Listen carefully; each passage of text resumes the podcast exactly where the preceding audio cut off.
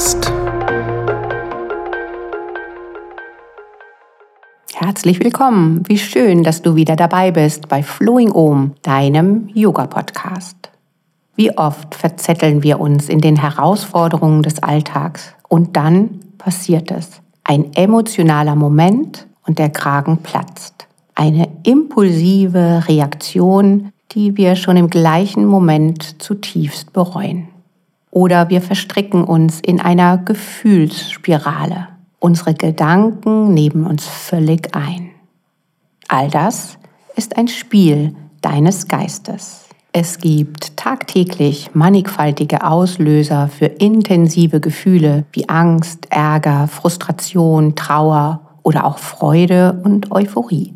Sie sind Produkte unseres Geistes seine Reaktion auf das, was wir erleben oder Musterübertragungen, die wir verinnerlicht haben. Solange wir uns völlig mit diesen Geistesregungen identifizieren, werden wir immer eins mit dem jeweiligen Gedanken oder Gefühl sein, die gerade vorherrschen.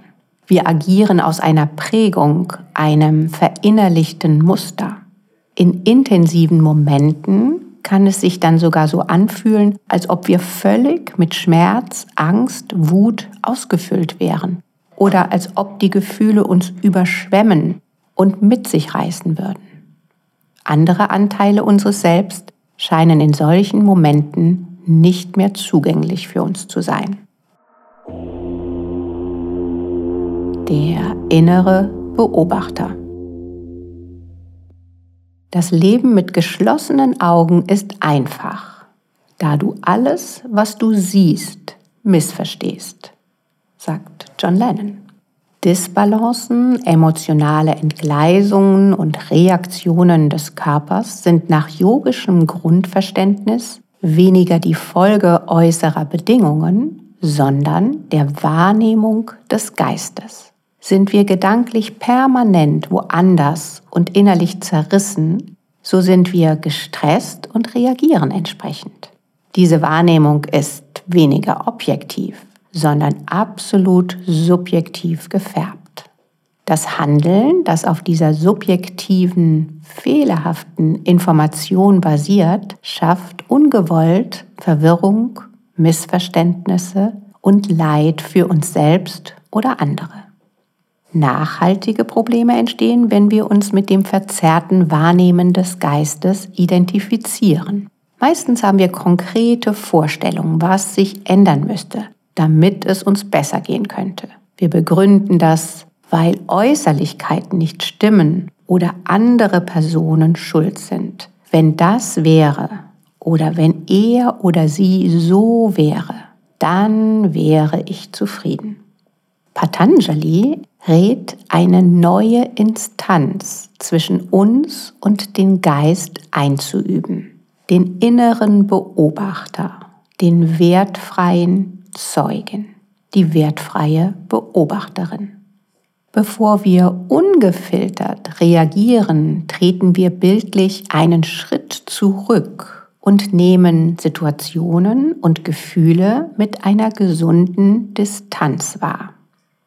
Mit dieser inneren Instanz des wertfreien Beobachtens wird es möglich, Dinge zu sehen, wie sie sind und damit auf ausgeglichene, angemessene und sensible Weise zu reagieren. Diese befreiende Möglichkeit üben wir sozusagen vorbeugend in ruhigen Zeiten, in der Yoga-Praxis, in Achtsamkeitsübungen. So kommen wir in Berührung mit dem tieferen Anteil unseres Bewusstseins, jenen ruhigen, kraftvollen und beständigen Wesenskern in uns. Dieser ist frei von Gedanken, Gefühlen und Prägungen.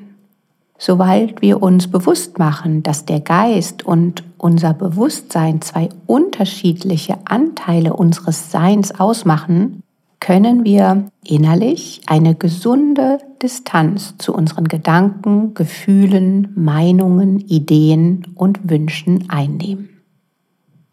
Diese Kraft unseres Bewusstseins schenkt die Fähigkeit, im Hier und Jetzt präsent zu sein und den Moment zu schätzen und zu achten. Viel hängen wir mit den Gedanken entweder in der Vergangenheit fest, beschäftigen uns mit Sorgen oder denken über die Zukunft nach. Dieses Denken ist meist von der Hoffnung begleitet, dass sich irgendwann ein zufriedener Zustand schon einstellen wird. Wir neigen dazu, alles und immer permanent zu bewerten. Um vor allen Dingen die Reaktion aus der Bewertung zu bremsen, schulen wir im Yoga diese wertfreie Beobachtung. Das bedeutet, achtsam zu beobachten, Bewertungen sein zu lassen und sich auf das zu konzentrieren, was in diesem Moment erfahrbar ist. Im Buddhismus ist diese Achtsamkeit von zentraler Bedeutung als siebtes Glied des achten Pfads und als erster Faktor des Erwachens.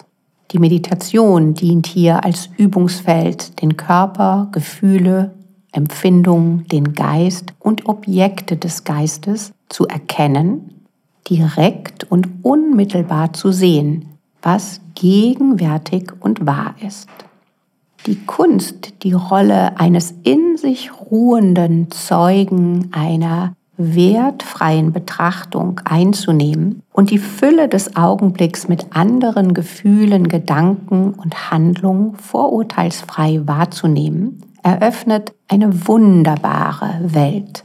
Und vor allen Dingen ist es die Möglichkeit, mit sich selbst in Kontakt zu kommen. Achtsamkeit geht dabei weit über Konzentration hinaus.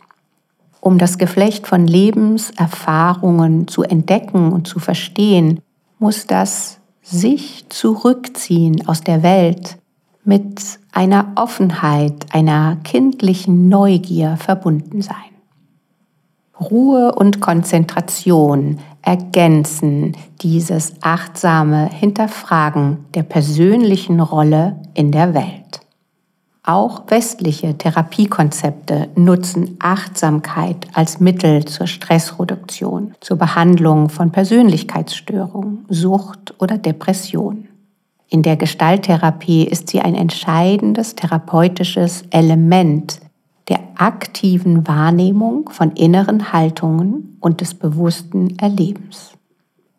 Diese Erkenntnis, dass unser Leben von Automatismen geprägt ist, dass ein Großteil des Lebens mechanisch verläuft, ist die erste und wichtigste Voraussetzung zur Veränderung. Was geschieht aus Gewohnheit? Was geschieht wie im Halbschlaf? Und wann sind wir wirklich mit den Sinnen dabei, was wir gerade tun. Der innere Beobachter ist der Aspekt in uns, der beobachten kann, was wir fühlen und denken in dem Moment, da die Gefühle und Gedanken in uns auftauchen. Er ist der wahrnehmende, der sehende Teil unseres Bewusstseins. Der innere Zeuge wertet nicht, greift nicht ein, lehnt nicht ab, lobt nicht, schimpft nicht. Er hat keine Meinung. Er nimmt kein Urteil wahr. Wenn wir uns mit dieser wertfreien Wahrnehmung verbinden, schaffen wir einen inneren Raum. Für einen Moment können wir die Zeit anhalten. Sehr oft verwechseln wir Denken mit Beobachten und Wahrnehmen. Anstatt auf einen Trigger, einen emotionalen Auslöser impulsiv zu reagieren, entscheiden wir uns bewusst dafür, diesen Impuls einfach wahrzunehmen, ohne ihm zu folgen. Wir nehmen eine Pause ein, eine Pause von unkontrollierten Reaktionen und holen so unsere unbewussten Denk- und Verhaltensmuster an die Oberfläche. Statt automatisch zu reagieren und diesen Reaktionsweisen ausgeliefert zu sein, geben wir uns die Freiheit, Gewohnheiten aufzulösen. Neben deiner regelmäßigen Yoga-Praxis ist der Weg zu dieser Freiheit, Achtsamkeitsoasen in deinem Alltag einzubauen. Du kannst gleich heute Abend damit beginnen.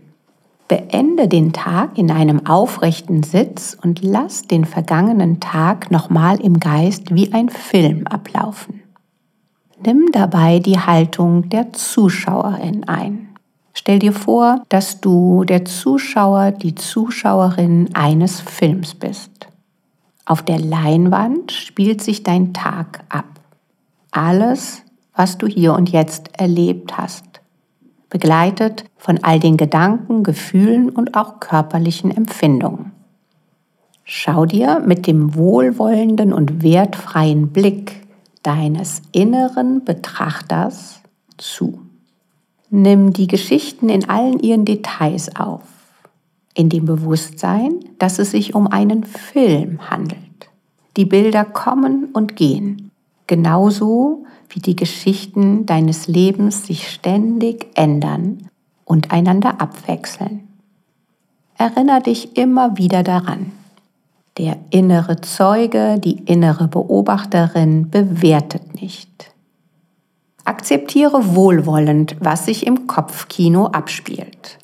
Doch feuere die Heldinnen, die gewünschten Gefühle und Gedanken nicht an noch lehne die Bösewichte, also unerwünschte Empfindungen, ab. Für den inneren Zeugen, für die innere Beobachterin gibt es keine Helden und keine Bösewichte, denn er erkennt kein Gut oder Schlecht, kein Richtig oder Falsch. Alles darf sein. Dein innerer Beobachter ist mehr wie ein Kind, das fasziniert zum ersten Mal ein Objekt betrachtet und noch keine Vorstellung davon hat, wie es sein sollte. Vor allem nimmt dein innerer Beobachter nichts persönlich.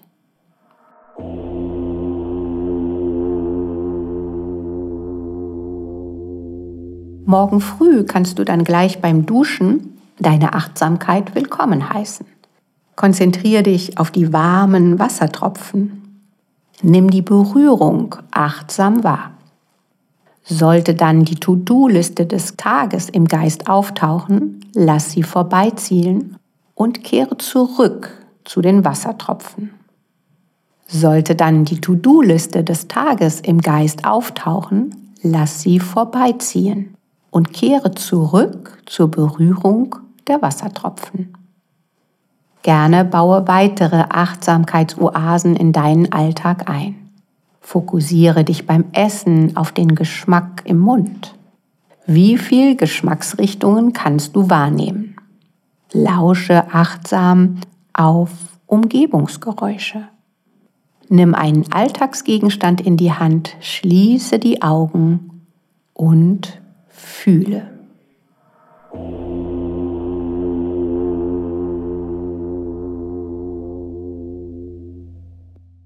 Zu deiner Motivation, diese Anregungen umzusetzen, teile ich mit dir noch eine Geschichte von Eckhart Tolle. Ein Bettler saß seit über 30 Jahren an der Seite einer Straße. Eines Tages kam ein Fremder vorbei. Haben Sie etwas Kleingeld? murmelte der Bettler mechanisch. Ich habe nichts zu geben, sagte der Fremde. Dann fragte er, was ist das? Worauf sitzen Sie? Nichts, antwortete der Bettler. Nur ein alter Kasten. Ich sitze auf ihm, solange ich denken kann. Haben Sie jemals reingeschaut? fragt der Fremde. Nein, sagt der Bettler. Was hätte das schon für einen Sinn? Es ist nichts drin. Werfen Sie einen Blick hinein, forderte ihn der Fremde auf. Der Bettler stand auf, hob den Deckel. Mit Erstaunen, Unglauben und Begeisterung sah er, dass die Kiste mit Gold gefüllt war. Alle, die ihren wahren Reichtum noch nicht gefunden haben. Die strahlende Freude des Seins und den tiefen, unerschütterlichen Frieden, der damit einhergeht. Sie alle sind Bettler, mögen sie auch materiell noch so reich sein. Sie suchen außen nach Vergnügen und Erfüllung, nach Wertschätzung, Sicherheit und Liebe, während sie einen Schatz in sich tragen, der all dies beinhaltet und zugleich unendlich viel größer ist als alles, was die Welt zu bieten hat. Ich wünsche dir viele positive Erfahrungen mit deinem inneren Beobachter und freue mich, dich zur nächsten Episode von Flowing Om, deinem Yoga-Podcast, wieder einzuladen. Namaste, Christiane.